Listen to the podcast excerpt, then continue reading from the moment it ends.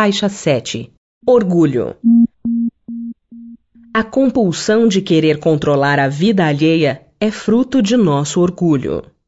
Para ser bom mestre, não é preciso fazer seguidores ou discípulos, nem mesmo possuir cortejos ou comitivas, mas simplesmente fazer com que cada ser descubra em si mesmo o seu próprio guia. Não devemos ditar nossas regras aos indivíduos, mas fazer com que eles tomem consciência de seus valores internos. Abre parêntese. Senso, emoções e sentimentos. Fecha parêntese. E passem a usá-los sempre que necessário. Essa a função dos que querem ajudar o progresso espiritual dos outros. Os indivíduos portadores de uma personalidade orgulhosa se apoiam em um princípio de total submissão às regras e costumes sociais, bem como os defendem energicamente. Utilizam-se de um impetuoso interesse por tudo aquilo que se convencionou chamar de certo ou errado, porque isso lhes proporciona uma fictícia cartilha do bem, em que, ao manuseá-la, possam encontrar os instrumentos para manipular e dominar, e assim se sintam ocupando uma posição de inquestionável autoridade.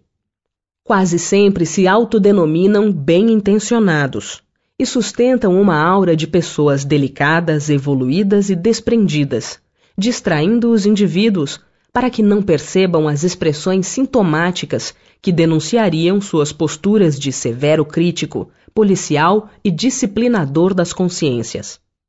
Nos meios religiosos, os dominadores e orgulhosos agem furtivamente.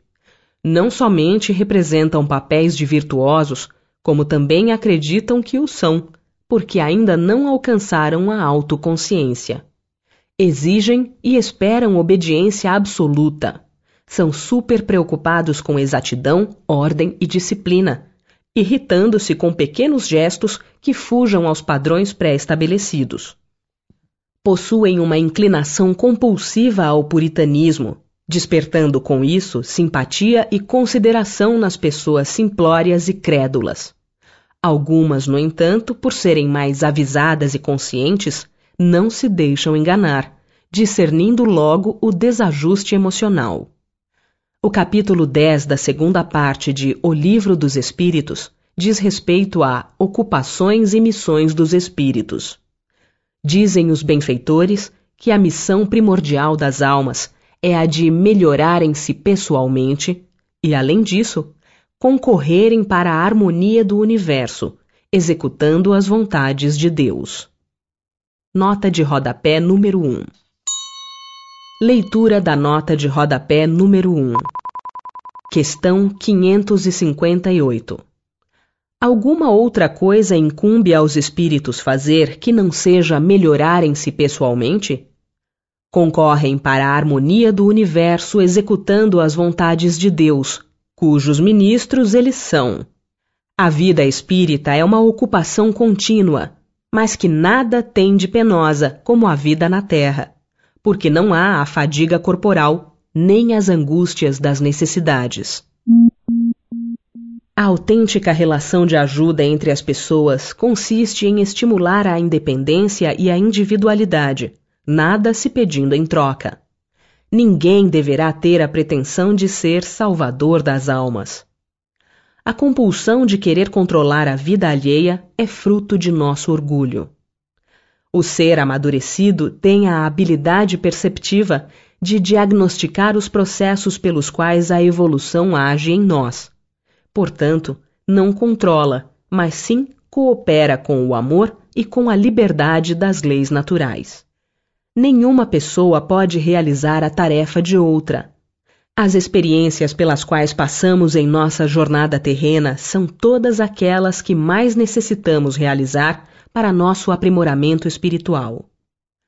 Muitos de nós convivemos, outros ainda convivem, com indivíduos que tentam cuidar de nosso desenvolvimento espiritual, impondo controle excessivo e disciplina perfeccionista, não respeitando, porém, os limites de nossa compreensão e percepção da vida. São censuradores morais, incapazes de compreender as dificuldades alheias pois não entendem que cada alma apenas pode amadurecer de acordo com o grau de desenvolvimento de seu potencial interno. Não se tem notícias de que Jesus Cristo impusesse cobranças ou tivesse promovido convites insistentes ao crescimento das almas. Teve como missão na Terra ensinar-nos serenidade e harmonia para entrarmos em comunhão com Deus em nós. Confiava plenamente no sábio e amoroso poder que dirige o universo e, portanto, respeitava os objetivos da natureza, que age no comportamento humano desenvolvendo-o de muitas maneiras. Sabia que a evolução ocorre de modo inevitável, recebendo ou não ajuda dos homens. O mestre entendia que se combatêssemos e lutássemos contra nossos erros, poderíamos potencializá-los. Nunca usava de força e imposição, mas de uma técnica para que pudéssemos desenvolver a virtude oposta. Mulher, onde estão aqueles teus acusadores? Ninguém te condenou? E ela disse: Ninguém, Senhor. E disse-lhe Jesus: Nem eu também te condeno. Vai-te e não peques mais. Nota de rodapé número 2. Leitura da nota de rodapé número 2. João, capítulo 8, versículos 10 e 11. Não censurou ou criticou a atitude inadequada, mas propiciou o desenvolvimento da autoconfiança, para que ela encontrasse por si mesma seus valores internos. Nunca amadureceremos se deixarmos os outros pensarem por nós e determinarem nossas escolhas. Não é a ajuda real a que se referia Jesus, a crítica moralista, o desejo de reformar os outros, o controle do que se deve fazer ou não fazer. Antes, tais comportamentos revelam os traços de caráter dos indivíduos orgulhosos e ainda distanciados da autêntica cooperação no processo de evolução, que não os deixam perceber que ocorre naturalmente na intimidade das criaturas.